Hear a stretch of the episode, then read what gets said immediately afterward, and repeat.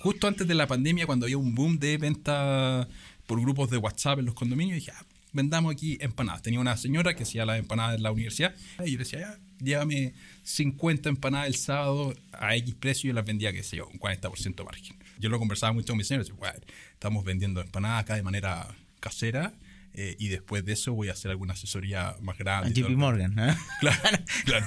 Entonces tenía ese, ese, esa, ese dualismo, pero siempre estuve haciendo actividades que pudiesen generar dinero extra.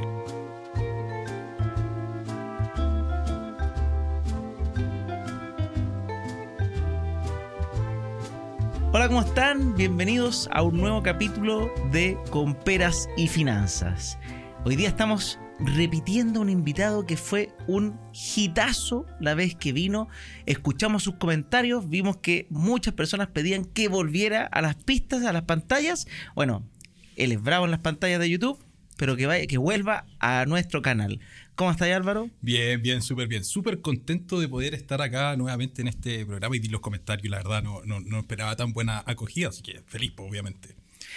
Para quien no te conoce, porque obviamente esto lo ven, no siempre hay, hay un grupo que son los mismos que, que nos ven cada semana, que recuerdan que ya aprendí, no voy a respirar cerca del micrófono, pero por otro lado hay personas que están recién entrando. ¿Quién es Álvaro? ¿Qué es Bratia?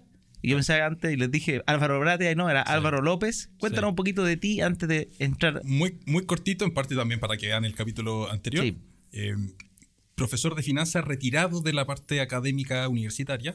Trabajé hasta julio en una, en una, una universidad haciendo clases durante 10 años de finanza, economía, eh, evaluación de proyectos, esas cosas. Y el 2019 formé una empresa que se llamaba Bratia. Y esa empresa, en el fondo, armé un canal de YouTube que creaba contenido para los usuarios de esa empresa, que eran emprendedores principalmente, que hacíamos capacitación en finanzas y economía para emprendedores. Les enseñamos a calcular un montón de cosas, márgenes, cómo afectar las tasas de interés y todo el cuento al emprendimiento, los créditos, bla, bla, bla. Y eh, de a poquitito empecé a crear contenido en YouTube para personas en general de un tema que me gusta mucho, que son, la, que son las inversiones. Y en el fondo la educación financiera es un debe, una cosa que estamos al debe en la sociedad, creo yo. Lo vi trabajando internamente en una universidad donde me tocó diseñar programas de estudio de finanzas y los temas de finanzas personales no se tocaban nunca. Yo siempre planteé, oye, hay que tocar estas cosas, es bien importante para la sociedad. O sea, súper importante saber un montón de cosas de finanzas, pero muchas de las personas que estudian en la universidad, no necesariamente esas herramientas que se les enseñan, la van a poder usar en su día a día. Sí, pues, y y- y- finanzas personales, sí, pues. Exactamente. Y eso como que no sé si se asumirá que es como de la casa, como que un... Es claro, el argumento era que es como enseñar a manejar. Por ejemplo, yo hacía clases en, no sé, pues en agronomía. ¿ya? Y los agrónomos tienen que saber manejar. Pero no por eso una casa de estudio te tienen que enseñar a manejar. Ese, Ya. era, ese era un poco el argumento. Entonces el concepto es como, oye, las finanzas personales debiesen saberse. Debiesen saberse y además habían otros temas de acreditaciones, que los programas tenían que tener cierta cantidad de horas y pasar Ah, porque si cierto, no, no pasan los... cierto número de Ah. contenidos que entregarse y si no los programas no se acreditaban. Entonces los, todos los temas de finanzas O sea, esto personales... viene más de arriba, incluso es un Viene cambio más de arriba, más de estructural arriba. que si se quisiera hacer. Sí, y ahí hay teorías conspirativas de Bueno, que nos siempre, quieren sí. ignorar y todo el cuento, pero, pero claro, hay un tema de acreditación que es que los programas, por lo menos lo que yo viví, es que los programas tenían que te- entregarse ciertos contenidos y por las horas que te asignaban, no tenías espacio para asignar Ya, eso. o sea, para poder, hacerlo casi que tendría que decirle a los alumnos, oigan, quédense extra las tardecitas y aprendemos. Exactamente. Ya, no, eso no va a pasar normalmente. Sí, yo ahí en, el- en, en- en mis cursos hacía, no sé, pues, enseñaba de bolsa, eh, enseñando finanzas propiamente tal, pero desde la óptica del inversionista y no tanto desde la óptica del, del gerente, que, de la persona que estudia finanzas para Mm. dedicarse a la gestión financiera después de un negocio que no necesariamente son las mismas herramientas. que va a trabajar la mesa, como dicen. conocimientos. El que trabaja en la mesa o el que trabaja en un negocio X administrándolo financieramente. Que son cosas distintas la- la- las herramientas que hay que usar. Buenísimo. Bueno, él es Álvaro y varias de las cosas que conversamos en el capítulo anterior, no se lo pierdan, estuvo muy bueno. En- en- y acá quiero profundizar en dos, porque vimos un poquito, no sé si la palabra es la metamorfosis, pero este concepto de, de que comenzaste mientras trabajabas. Eso te iba a preguntar también, que el tema del trabajo, ¿cuánto podías ahorrar? Eh, ¿Y el trabajo ahí era solamente sueldo universitario? ¿Era el sueldo de profesor de universidad? Sí, era sueldo de profesor universitario. Yo entré ganando un millón doscientos y con el tiempo fui subiendo, pero los sueldos universitarios son más bien planos.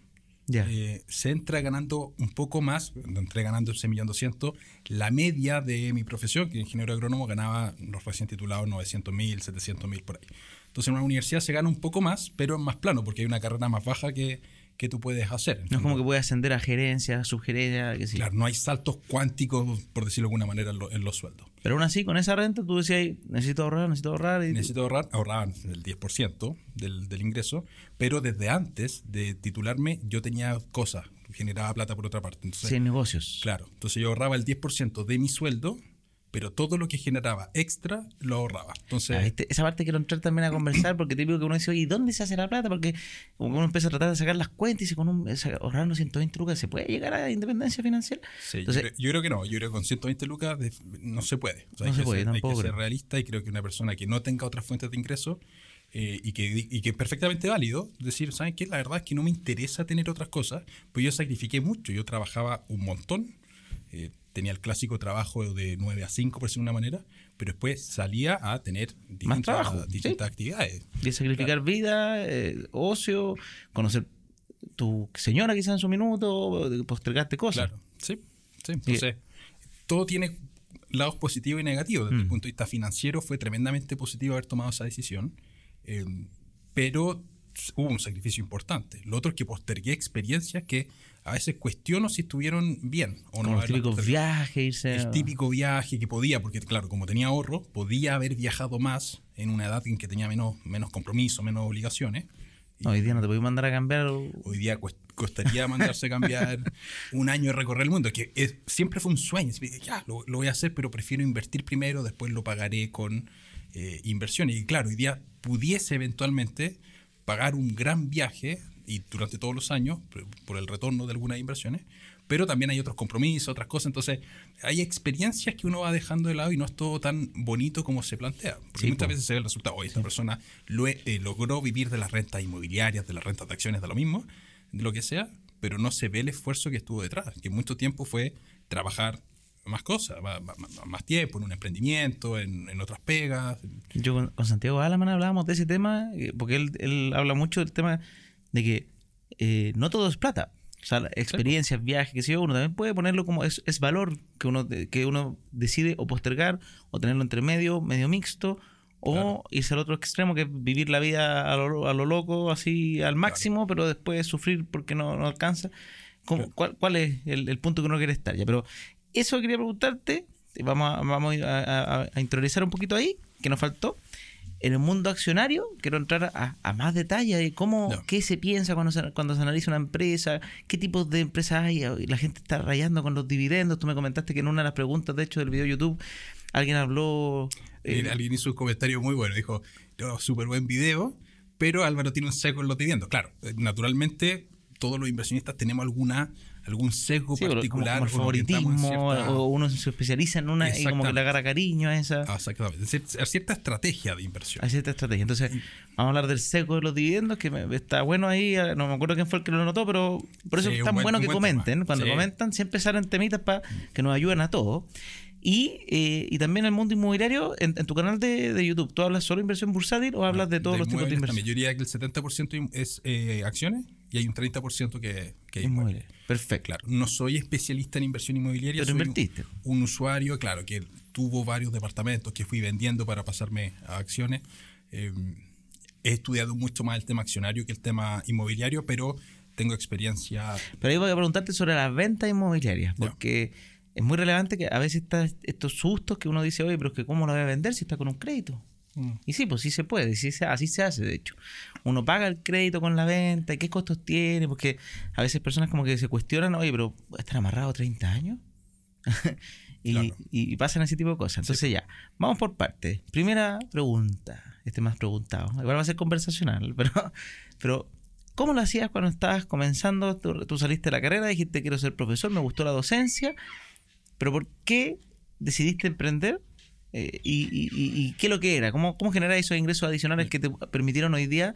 Porque hoy día tenés 40 y... 38. 38.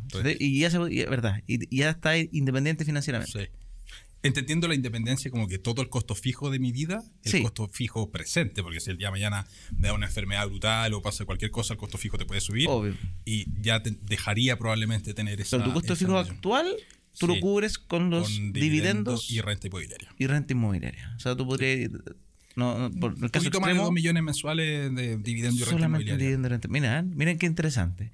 Entonces, y eso lo lograste a lo largo desde que empezaste a trabajar y Sí. meterle pino. Sí. ¿Qué fue entonces? ¿Cómo fue? Porque ahí, yo lo primero que me dije, y me quedé sorprendido, dije, cacha, profesor universitario y se independizó a los 30. Oh, dije, me faltan tres años y que- ¿cómo la-?" entonces al tiro me, me- me decía, ¿cómo la hizo? Ahorrar 50, ¿qué hacía? No, el, el- el tema era principalmente tener otra fuente, otra fuente de ingreso en paralelo. O sea, con el sueldo propiamente tal del trabajo era muy difícil. Se puede llegar, sí, pero durante un periodo más largo. Tenía capacidad de ahorro en términos de dinero, no sé, un millón mensual, un millón doscientos, porque todo el extra que, que- que generaba lo invertía. Chicos, antes de seguir, quería contarles algo. Estoy muy contento con nuestro sponsor Inversiones Santander. Además de hacer todo esto posible, que sigamos aprendiendo, cállense que yo, bueno, soy cliente hace mil años desde que está en la universidad de este banco, pero no sabía todas estas cosas que me han ido diciendo para sponsorar, que es muy bueno. Primero que todo, desde la misma aplicación tienen una función que se llama ¿En qué invertir? Tú te metes a la app, pones clic en inversiones, por ejemplo, que lo acabo de hacer, y te dice una sección que dice te asesoramos con tus inversiones. Y ahí te ayuda a qué? A entender tu nivel de riesgo, a conocerte y después a elegir entre distintos fondos que incluso tienen fondos ESG, fondos en dólares, fondos en pesos, que puedes desde 5 mil pesos comenzar a invertir desde la misma app sin salir. Así que tremendo ahí, inversión en Santander y qué rico que nos estén ayudando a hacer la educación financiera accesible a todo el mundo. Así que vamos con el capítulo y espero que les guste este datito. Ya, o sea, tú lográs, aparte de tu renta, más o menos generar unas 900 lucas Claro. en tus negocios. ¿Y qué, qué es lo que era? 700, 900, distintas cosas, distintas cosas. Ah, ya, no, no, Eh, era una- no- no fue un emprendimiento que exista, sino No, que era- mira, hasta un tiempo hasta vendía empanadas en la calle. Con eso te digo todo en un. Ah, ah, realmente de todo. Un, em- un emprendimiento para probar. Es que eso fue muy puntual, fue un- durante un periodo cortito de tiempo. Porque como yo trabajaba con emprendedores de Cercotec y les enseñaba a calcular márgenes, yo tenía el sesgo del profesor universitario que enseñamos finanzas para empresarios eh, o, o gerentes de finanzas. Sin Pero- serlo. sin serlo, pero además de eso, no entendía la lógica del emprendedor que vende en un carrito completo, por ejemplo. Que es el usuario medio Cercotec, el puesto en la feria, emprendedores chiquititos. Yo decía, claro, las cosas que enseñamos, edita, resultado operacional, margen, impuestos, se escapa mucho de la lógica de este emprendedor. Y en ese momento se juntó que estaba financiando una inversión que me faltaban cerca de 400 mil pesos mensuales para estar holgado porque estaba sobreinvertido en ese momento. Y dije, bueno, voy a probar un emprendimiento de este tipo para un poco tener más conocimiento de cómo funciona y poder hablar con más propiedad y enseñarles mejores cosas a los emprendedores de Cercotec, porque a sentía que el discurso universitario de la clase universitaria era muy ajeno al emprendedor que está partiendo y que tiene un negocio mucho más simple ¿Dónde, lo que se puede dónde sí hacer. hay clase? Ahí. En la mayor, si En la mayor. Ya. Sí. Ahí tú los emprendedores metiéndole ganas, qué sé yo, que tú sabes que van a salir a, distintos tipos de empleo o emprendimiento, algunos grandes, algunos chicos. Entonces, pucha, ¿cómo, cómo meto más el, el emprendimiento más que hace el 90% de la gente? Porque, estas historias de Notco y todo, que son muy bonitas, no es lo clásico. Claro, de hecho, hay, hay un Notco. Por, por- Entonces- por ejemplo, ahí me pedían, oye, te necesitamos hacer una clase de balance, explicar lo que es un balance para un emprendedor y un estado de resultado para un emprendedor. Y al principio, claro, yo decía, ok, vamos a pasar las clases que enseñamos a los alumnos de ingeniería a estos emprendedores. Pero era cero aplicable. Ellos se quedaban con el margen bruto, ya trabajando con el margen bruto y enseñándoles qué producto era lo más rentable y cómo calcular eso, eso ya era un cambio drástico. Y eso era mucho más simple que enseñar las cosas complejas que podíamos estar enseñando. Pero ese tipo de cosas tampoco sentía y vivía los problemas que tenían esos emprendedores. Ya. Entonces dije, ya, ok, me faltan 400 lucas, ¿qué hago? Estaba haciendo consultoría porque por la universidad es muy clásico que de repente lleguen empresas y, pidan a personas que les puedan hacer alguna consultoría. Un entonces ahí tenéis de repente otros ingresos, Ahí tenía otro, consultoría. otro ingreso y dije, ya, voy a formar este, voy a, voy a vender empanadas en la calle, en parte para tener este gap de 400 mil pesos que me faltaba y segundo para tener más conocimiento acerca de Y lo voy a hacer durante cuatro meses, seis meses y lo hice, lo hice un año. Al final era una distribución casera, en el fondo era para probar ese, ese emprendimiento. Pero para entender, estáis así, onda, salía al metro. no, no, no, no, no, no, no, Ya. no, no, no, era en la calle, me refiero en, en la casa, venta del condominio. Ya. Justo antes de la pandemia, cuando había un boom de venta por grupos de WhatsApp en los condominios, dije, ah, vendamos aquí empanadas. Tenía una señora que hacía las empanadas en la universidad, clásica señora que vende empanadas fuera de la, de la universidad, y yo le decía, ya, llévame 50 empanadas el sábado a X precio y yo las vendía, qué sé yo, un 40% de margen. Y Perfecto. así fui que completé esas 400, 400 lucas mensuales. En parte era aprendizaje, En parte era necesitaba esa- esas 400 lucas. Y era divertido porque tenía un montón de plata en inversiones en ese momento. eh, y estaba haciendo esto.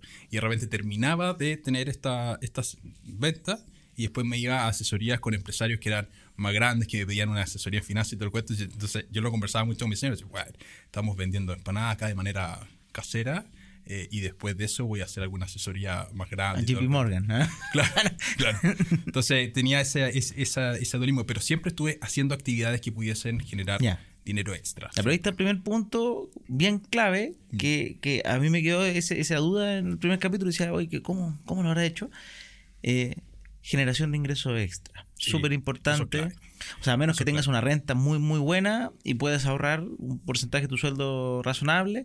Pero tú, tú decías, o sea, si uno logra un, un concepto de ahorrar, qué sé yo, 900, un millón mensual, uno ya, ya tiene un- un- una, un- Claro, una hay brecha. hay, un- hay una base. Y con el tiempo, en la medida en que se van incrementando los ingresos, porque tu, tu ingreso empieza a incrementarse no solamente por tu renta activa, sino que por tu renta pasiva también.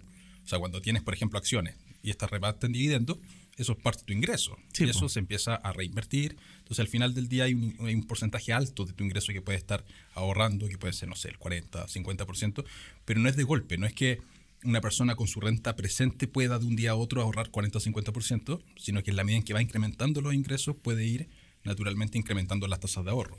Perfecto.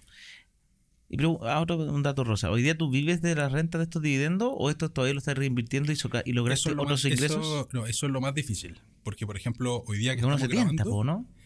es que ese, ese punto es bien importante, Pancho, porque se crean hábitos. Y lo más difícil de poder, entre comillas, pagar las cuentas con la renta pasiva es que tienes que reaprender hábitos. Entonces yo tuve 15 años Reinvirtiendo, reinvirtiendo. reinvirtiendo, y se crea un hábito súper poderoso. O sea, para efectivamente lograr hacer esto es que tuviste que crear un hábito de reinversión permanente.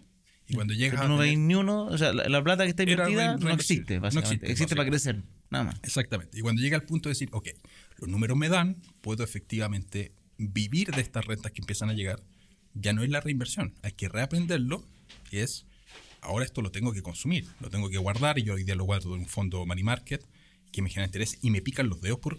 por ¿Qué, qué es un fondo money market? Que siempre me preguntan. ¿qué es? Y, y la típica, cuando uno dice, oye, renta fija que hoy día está de moda, los bonos que hoy día están de moda, también todo esto como más del mundo como de bajo riesgo y, y retorno razonable. Sí. ¿Qué es lo que son? Porque la persona dice, se confunde porque uno dice, oye, no, porque yo conozco solo el depósito a plazo y por otro lado los fondos mutuos que suenan como que siempre fueran riesgosos. Claro. Esa es como la clásica. Cuando me- Bueno, dentro de los fondos mutuos existen diversas categorías de fondos mutuos. Hay fondos mutuos que son accionarios, fondos mutuos que son de riesgo medio, que tienen una parte en acción y una parte en renta fija. Hay fondos mutuos de exclusivamente renta fija que tienen distintos niveles de riesgo. Algunos invierten en, en bonos estatales, otros en bonos de empresa. Y están los fondos mutuos money market, que son probablemente los menos riesgosos de todos, que básicamente cuando una persona invierte dinero ahí, lo que está haciendo, los activos subyacentes que están dentro de eso, son depósitos a plazos de 7 días.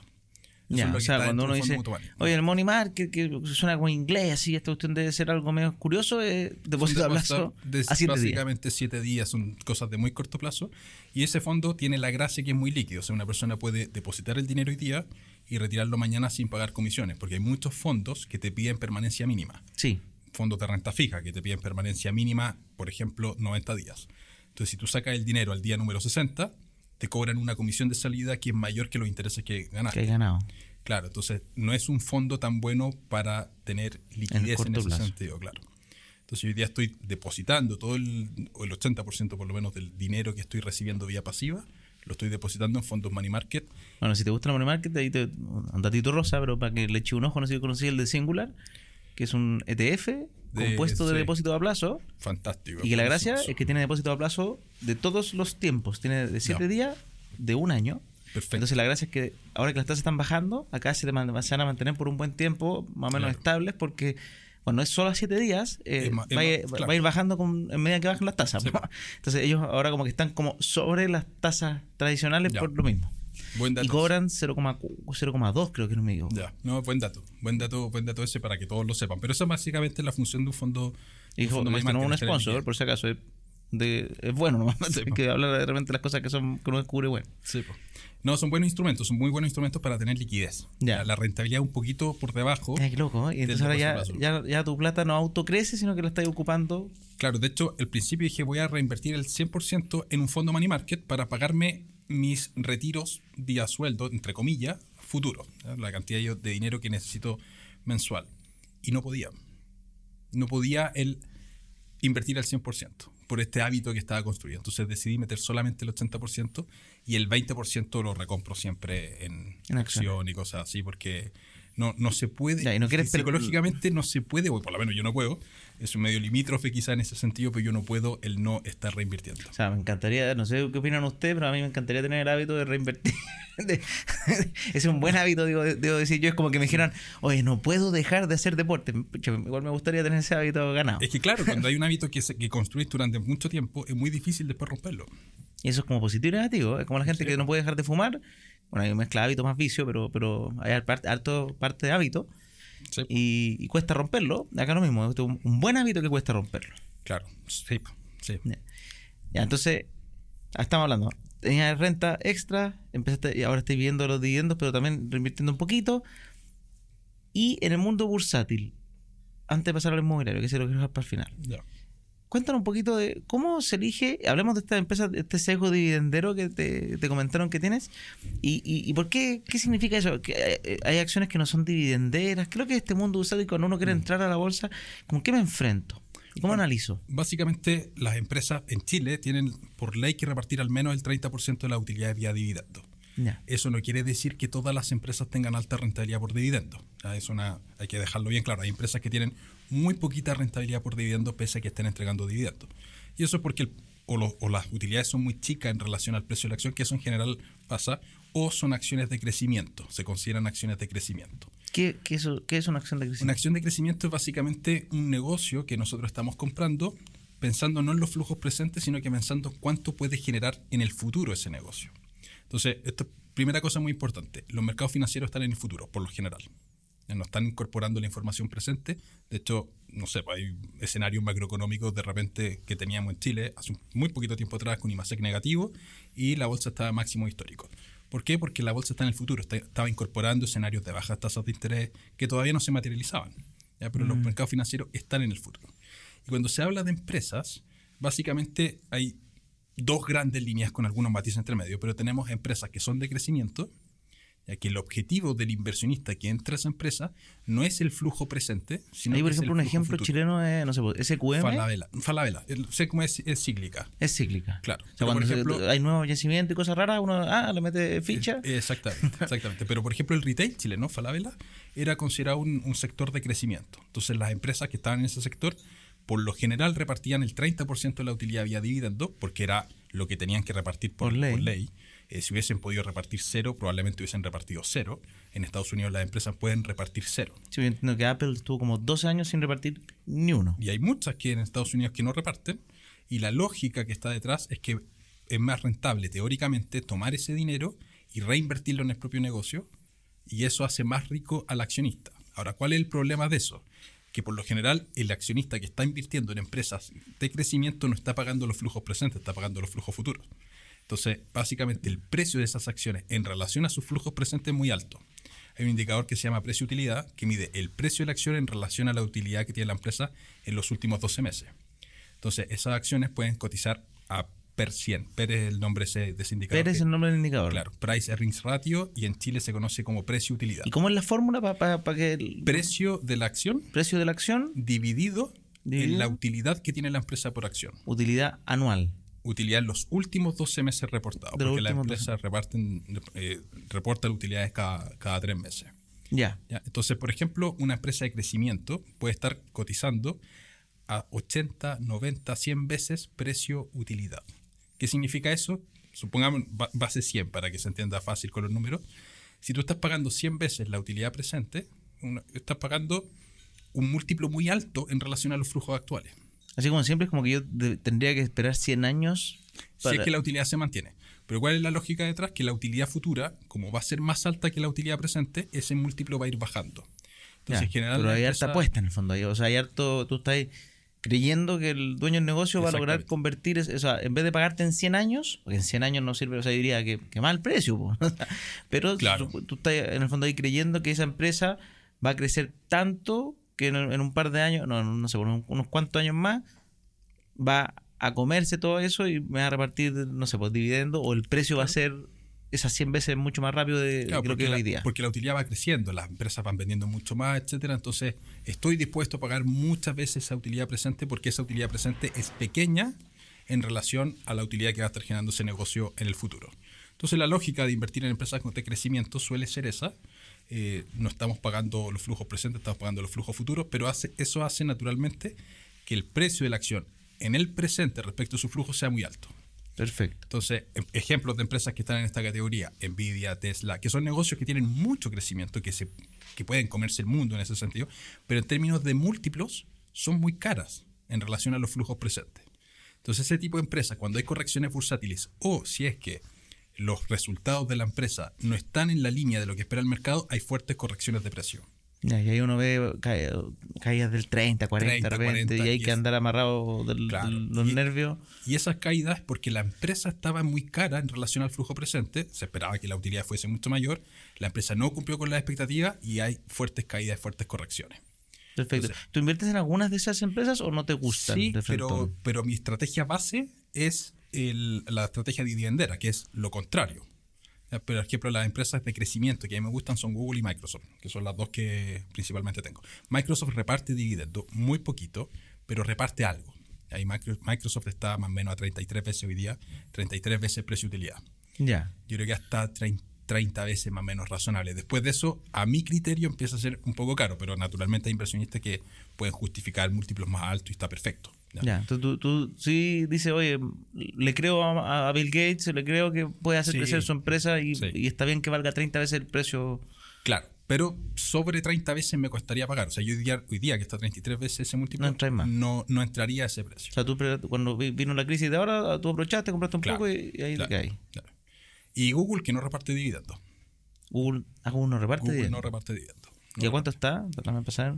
Debe estar con unas 30 veces, 27 veces. También andan por ahí. Por ahí, sí. Google tiene, tiene indicadores que son menos rentables que los de Microsoft.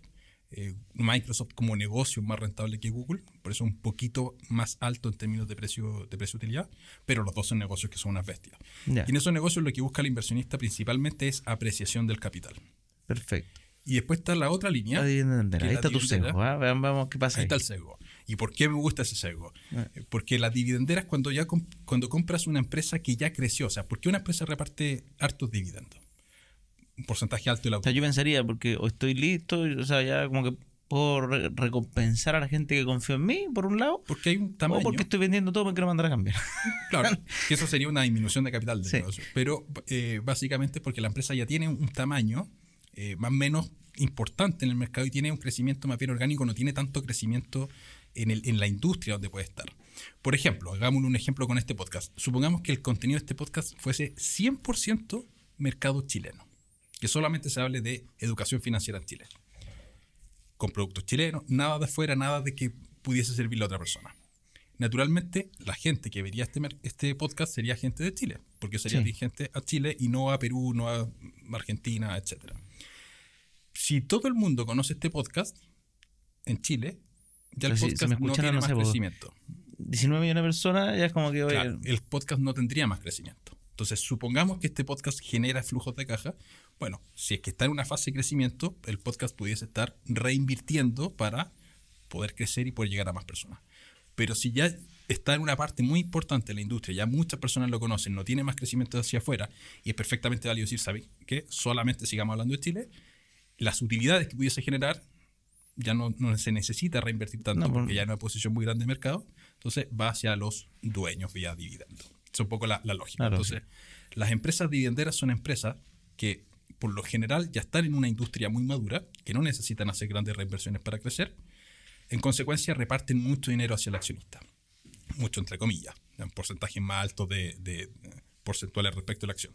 Entonces, como esa empresa no tiene tanto crecimiento, el mercado las valoriza a precios mucho más bajos en relación a sus utilidades. Entonces, una empresa dividendera puede estar cotizando a 8, 10, 12 veces precio-utilidad, versus que una empresa de crecimiento pudiese estar a 30, 40, 50 veces o 100 veces precio-utilidad. Entonces tengo el sesgo de pagar barato. Cuando compro una acción dividendera, sé que estoy entrando a una relación de precio versus ganancia no tan alta. Entonces, por ejemplo, empresas dividenderas en Chile. Banco de Chile hoy día está transando a 11 veces precio-utilidad. Eh, hay muchas que transan cerca de 10 veces precio-utilidad, que son valores razonables. Entonces, cuando hay correcciones de precios, cuando hay crisis económica, estas tienen menos espacio de caída, porque transan a un valor más cercano, más bajo, respecto a su valor contable y respecto a sus utilidades, versus que las empresas de crecimiento transan a múltiplos mucho más altos. Hay otro indicador que se llama Bolsa Libro. Una pregunta, todo esto es indicador para aprovechar, porque de repente puede pasar que alguno de los que esté viendo diga, hoy se metieron ya en materia japonés. Que me dejaron, sí, me dejaron colgado. En el curso que tú tienes gratis en tu, en tu YouTube, ¿se explica esto? Sí, si uno así como mande, porque recuerden que obviamente en un solo podcast no se alcanza a explicar en profundidad todos los temas, pero recuerden que una de las razones también por qué conocí a Álvaro es por, por su canal de YouTube muy, muy potente, donde incluso tiene un curso gratuito de este tema en particular, del mundo bursátil, de poder entenderlo, cómo entrar en él y no pegar palos de ciego, porque hoy día, y más, más hoy día que están entrando tan fuerte todas las, las fintech, que les tengo mucho cariño y todo, pero, pero obviamente eh, el marketing de las fintech no es eh, venga a aprender y, invierta en un año más, sino que es venga a comprar. Y, compre rápido y compre, compre, compre, porque obviamente si no quiebran. Entonces, el incentivo que existe de, todas las industrias financieras es que tú, tú comiences a invertir ya para poder empezar a sostenerse ellos. Y obviamente van a tener, tratar de tener educación, porque es lo clásico. Eh, pero como es tan fuerte el marketing, muchas personas simplemente, ah, mira, vi que la acción de Coca-Cola, alguna chilena, mm. hoy me mandaron una fotito que ese web me creció un 4%, listo, ahí voy. Ah, pero me cobraron, y, puse, 10 lucas y me cobraron 2.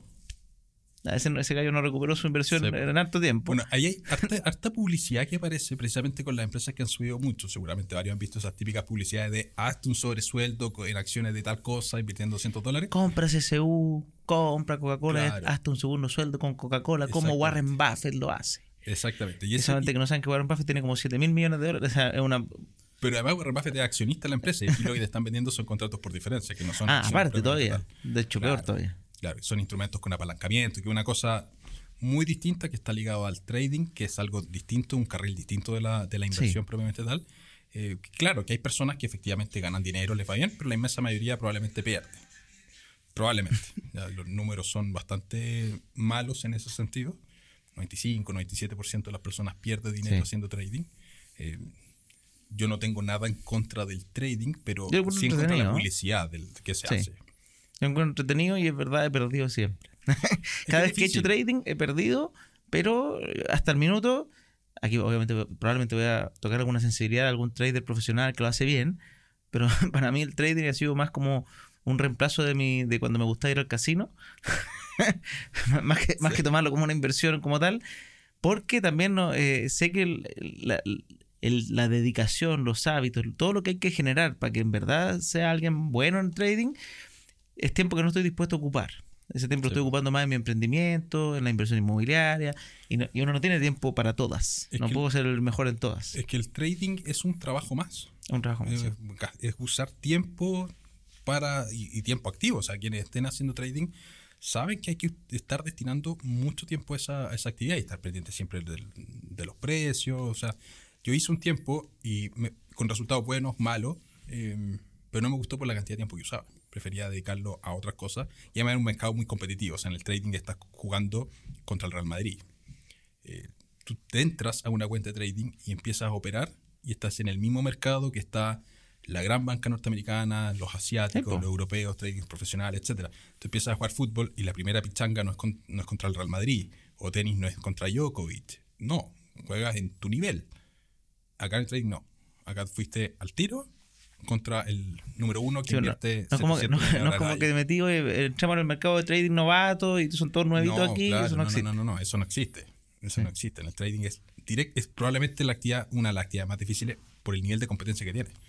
Porque tú entras y estás al tiro jugando, peleando, rentabilizando, estás en la liga contra JP Morgan, al tiro y JP Morgan invierte 700, que creo que me quedo corto, 2 mil millones de dólares anuales en trading de alta frecuencia. Entonces es muy difícil competir ahí. Mira, Se puede ganar. Hay personas que estadísticamente tienen resultados positivos, pero no es la inmensa mayoría. Ni No. de cerca. Ni de cerca. o sea. Sí, muy interesante. De hecho, hace poquito salió un, gallo medio famosillo que, que prometía a la gente meterse con ellos a su academia de trading eh, y ya salió. Están las funas porque la mayoría perdió. Después recomendó una empresa que evidentemente sonaba estafa, que era como social, o sea, moneda social y todo el mundo es hicieron una vaquita como de 300 mil dólares, una cosa así, y uh, desapareció todo. Después el tipo dijo, no, es que estoy perdiendo, estoy perdiendo y todo desapareció. Fatal, fatal. Y el problema Pero es que muchas personas entran a- a- a- al tema de inversión precisamente impulsados por esta publicidad. Y aparte les vendían como este clásico y te voy a dar un porcentaje mensual casi garantizado porque está administrado por un gallo bueno y somos todos Claro. secos. Y hay Pero un bueno. problema, porque la experiencia que tiene esa, primera, esa persona, que no necesariamente tiene conocimientos de base de educación financiera y todo el cuento, eh, y entra y tiene esa primera experiencia que lo estafan o pierde toda la plata, seguramente va a decir, no me voy a meter en temas de inversiones. Porque es toda una estafa, es todo malo, son todos ladrones, es todo un casino, etcétera y, y deja de hacerlo y probablemente no ahorra, no invierte y después tiene los problemas que pueda tener en el, en el futuro. Entonces, eh, hacen muy mal ese tipo de empresa a mi juicio. Se puede ganar, sí, pero eh, el ecosistema de- para el inversionista es muy malo el que genera, porque aleja a las personas del mundo de la inversión. Mm. Y el mundo de la inversión no es Eh, fácil. Yo lo encuentro pero- muy lindo si uno sabe y empieza a muy entenderlo, es muy lindo. Volvamos, porque te saqué para justamente Sí, pa- estamos pa- en los estamos los dividendos. Quiero el, saber el- el, el otro indicador que era otro indicador, sí, porque, pero ya saben, tiene un canal de YouTube con un curso para que vaya- pueden ir a verlo. Bolsa Libro se llama. El Bolsa precio de la, de la acción en la bolsa respecto al valor contable que tiene, dividido en el valor contable. Entonces, una empresa dividendera puede transar, dependiendo de la rentabilidad del negocio, pero puede estar a una vez bolsa libro, o sea que el precio de la bolsa es igual al valor contable, uno y medio, dos veces o 2,5 veces más o menos, bolsa libro, una empresa dividendera. Máximo diría tres veces bolsa libro. Una empresa de crecimiento puede estar transando a 14, 15, 20 veces bolsa libro. O sea que el precio en la bolsa es 20 veces el valor contable. Por lo mismo, porque es lo que estamos esperando son Es los flujos futuros, el que el negocio crezca. Entonces, naturalmente son negocios que son más caros. Entonces, ¿por qué tengo ese sesgo en dividendos? Porque me gusta comprar más barato, me gusta comprar más cercano a su valor contable. Eh, sé que en los momentos de crisis los, los precios de las acciones dividenderas bajan también, pero no tienen tanto espacio de caída porque transan más cerca de sus valores contables, versus que estas otras empresas transan a múltiplos muy caros o muy altos más que caros, eh, muy altos respecto de fundamentos y eh, eso puede hacer que, la, que la, la inversión sea más, sea más riesgosa. Y desde el punto de vista del crecimiento del capital, yo prefiero la inversión inmobiliaria que la inversión en acciones de crecimiento, Ya. por usar apalancamiento básicamente, Pero apalancamiento con. por el apalancamiento. Lo más probable porque justo me tengo que ir a grabar un comercial pronto. Excelente. Probablemente vamos a tener que dejar un tercer capítulo. Déjenme en los comentarios si quieren que Álvaro nos haga un capítulo inmobiliario. Ahí nos enfocamos solo al Ya, inmobiliario. perfecto. Pero quiero saber cómo lo haces eh, o cuáles son como los ítems importantes. Dijiste ahora el, el indicador valor bolsa versus Mm. valor libro, pero cuando tú vas a analizar una empresa que te llama la atención, ¿qué cosas te fijas? ¿Uno se fija solamente en los números, los dueños, importantes? ¿Qué, ¿Qué cosas? Tú dices, oye, por ejemplo, no sé, ¿qué empresa te, hoy día qué empresa te gusta? Hay varias que me gustan. Me pero gusta- top tres, no sé, ya, tres que te me gusta mucho el Banco de Chile. ¿Ya? Siempre me ha gustado harto. Me gusta mucho en el Chile hoy día. ¿Ya? Y me gusta Andina. Me pediste tres, te puedo decir Sí, varias. no, pero ya, pero tres, o sea, esas tres. Banco Chile, Enel y, Andina. Acá en Chile. Eh, eh, en otras partes del mundo, en Estados Unidos, las clásicas, no sé, Johnson Johnson, que es una farmacéutica gigantesca, eh, Procter Gamble, eh, Morgan, que es la banca norteamericana más, banco de inversión norteamericano más grande. Perfecto. Y cuando tú decidís, oye, no sé, vos, Andina, ¿qué te interesa? ¿Por qué, qué te fijas en Andina? Que el primer pensamiento es, necesito estabilidad. O sea, si voy a invertir en empresas que me entreguen dividendos, si esa es mi estrategia base y quiero vivir de eso, quiero que el negocio sea estable. Punto uno. Hacer ejercicio de futurología. ¿Este negocio existirá en 20 años más? Yo la verdad no concibo el mundo sin Coca-Cola. No, no lo consigo, o sea, así de simple. Eh, tiene que haber un apocalipsis extraterrestre para que no haya Coca-Cola en mi visión del, del futuro. Puedo estar tremendamente equivocado, más allá que muchos dicen que la Coca-Cola, y efectivamente, consumir Coca-Cola hace mal, pero eh, ese no es el único producto de Coca-Cola. Entonces, todos los productos que genera Coca-Cola, ¿van a estar en el futuro? Probablemente sí. Ese es el primer como filtro que intento hacer, el análisis mental de si el- en el futuro estos negocios van a ser más grandes, van a ser más chicos. Y eso es futurología, eso es olfato, podemos estar tremendamente equivocados, Obvio. pero es mirar en el fondo el futuro en ese sentido, cómo, cómo va a estar el, el planeta y si estos negocios van a seguir existiendo o no.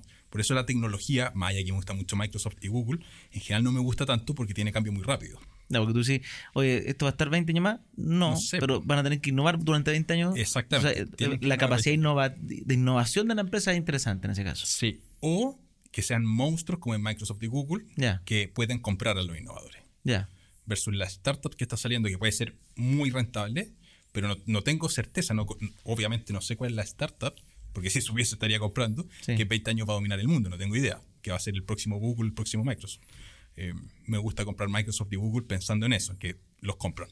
Porque eso es lo que hacen. Sí, pues, del si ah, o sea, si es que no saben para dónde van, van a comprar a quien Van a comprar, sí, lo, lo hacen. Que puede ser muy perjudicial o no. Pero, pero es parte, comentarios. es parte de. Eh, pero es parte de. Realmente yo he visto algunos videos de TikTok de gente así como cuando te, en el supermercado, cuando te das cuenta que cinco, siete compañías dominan todo el supermercado. Así. Y yo digo, bueno, pero la gente, hay personas que no les gusta eso, pero, pero, pero tampoco les gusta cuando habían demasiadas personas y cada uno ponía sus propios precios, qué sé yo. Y, pero bueno, hay de todo. Claro. Andina, tú dices, ya veo primero la futurología en el fondo Sí. proyectada. Después, ¿qué, otro, qué cosas te, más te fijas? Si el producto es elástico o inelástico, que es un concepto económico, eh, la elasticidad, la inelasticidad tiene que ver con las variaciones de precio respecto a la variación de la demanda. Es un concepto súper técnico. ¿ya? Pero básicamente si el producto en castellano es de consumo que las personas no van a dejar de consumirlo aunque suban mucho los precios, eh, es un producto inelástico. Me gusta comprar productos que sean empresas que vendan productos inelásticos. O sea, que sube el precio de la Coca-Cola y la demanda baja, pero no baja en la misma proporción que el precio O de sea, la tú decís, oye, la lata antes valía eh, consumo va a 300 ser y hoy día vale Luca y se sigue comprando y se lata. sigue comprando. Se va a seguir comprando. Y me carga que valga Luca, pero se sigue comprando. Pero se sigue comprando y, y yo sigo comprando y está, lo mismo. ¿vale?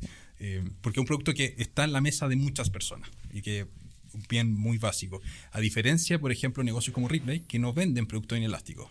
Venden productos súper elásticos. Elástico sube el precio y la demanda puede cambiar muy, rápida, muy rápidamente. Ya. ¿Ya? Entonces, ¿y por qué te lo cuento? Porque una de las cosas muy importantes, a mi juicio, es invertir en empresas que tengan altos márgenes, alto margen bruto. Margen bruto es la diferencia que hay entre los precios de venta y los costos de producción, los costos directos. Entonces, cuando vendemos, pensamos en negocios de volumen, porque Coca-Cola es un negocio de volumen que tiene poquito margen por unidad, ahí es muy relevante que el negocio sea inelástico. Porque el retail en general es un negocio muy elástico, con poquito margen, y la justificación es voy a vender muchas infinito, unidades voy a vender infinito. y ganando poquita plata por unidad, pero vendo muchas unidades. ¿Cuál es el problema? Si los productos que se venden son elásticos, puede venir una crisis, puede venir algún cambio de tendencia y ese negocio que tiene poco margen puede pasar a tener pérdida. Entonces el precio de las acciones es muy volátil. Vean el precio de Falabella. Falabella hace el año 2018, la acción estaba a 6 mil pesos y ya está a 2.500 y tanto. Y los márgenes muy chicos. Y era una empresa que no te repartió dividendos. Durante, o te repartía dividendos, pero marginales. De la acción costaba 6 mil pesos, te repartía 50 pesos al año. O sea, 0,8% de rentabilidad. Nada, sí. nada. Entonces el accionista que estaba ahí, que buscaba ese crecimiento, No no, tenía encontraba dividendo, negocios de poco margen, caen por efectos de crisis las acciones porque su margen es tan chico que pasa a pérdida. Y ahí está el accionista pues, todavía, Esperan. perdiendo plata a lo bestia, contra un costo oportunidad muy grande. Entonces los negocios que son de volumen me gusta que tengan Buen margen.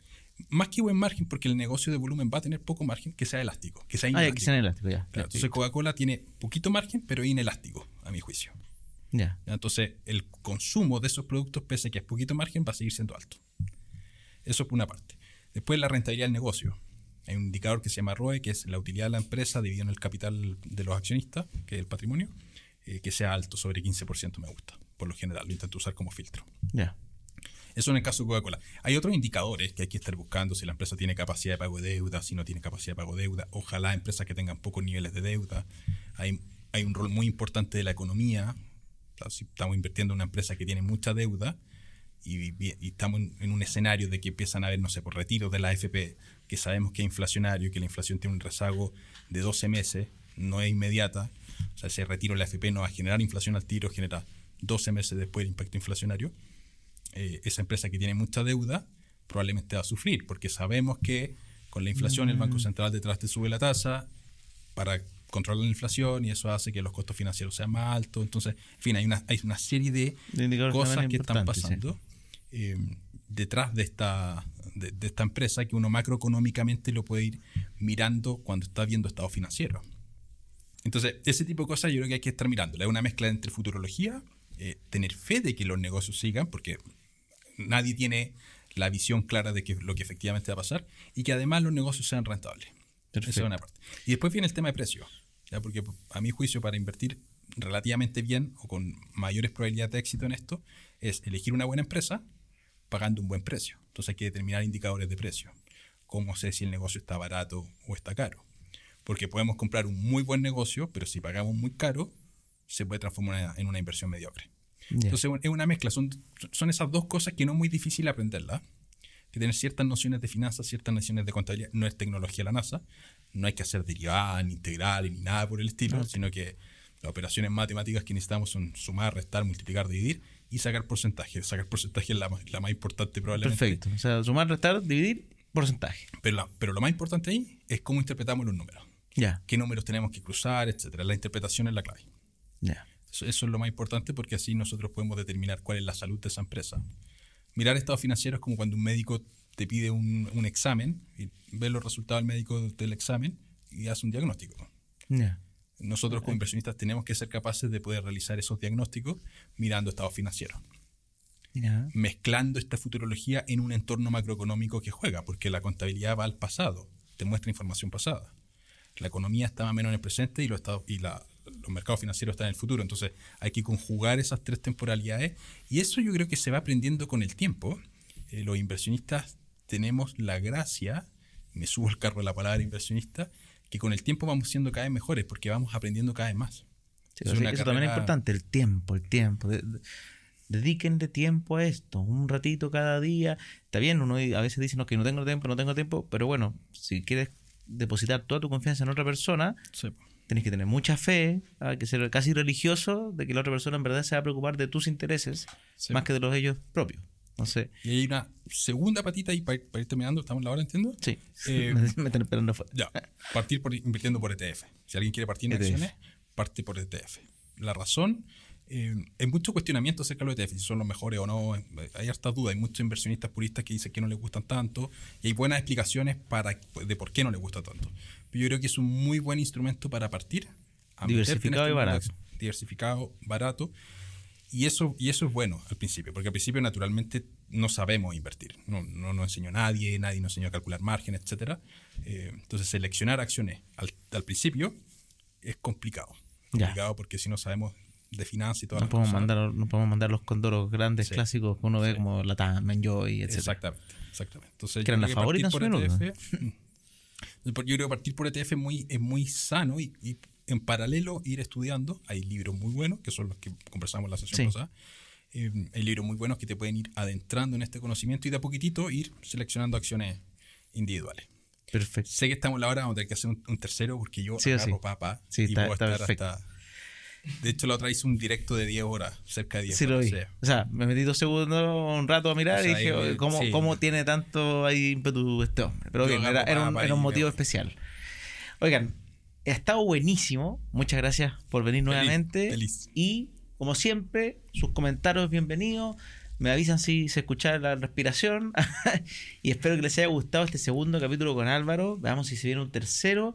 Veamos si quieren. Porque yo pienso, tengo un sesgo inmobiliario. A mí me gusta el mundo inmobiliario, pero quizás quieren ahondar aún más en la bolsa. Ustedes me comentan para ver si sacamos por dónde nos vamos en la próxima invitación. Así que con eso vamos. Y cerrando. dividendero tengo. Tengo, sí, sí, te tengo, gustan. Está bien, está bien. Sí. Sí, con eso, ahí te, te dejo las palabras de- para despedirse de todo. Muchas gracias a todos por haber estado hasta acá en este capítulo. Feliz de, de poder estar aquí con Francisco, con ustedes, con poder aportar un granito de arena de las cosas que he ido aprendiendo. Y, y al final, estos programas lo que hacen es eso, educar a las personas que ojalá no sean estafadas en el futuro. Y, Exactamente. cosas por el estilo. Así que de verdad muy contento por poder aportar en eso. Que estén todos muy bien. Cuídense.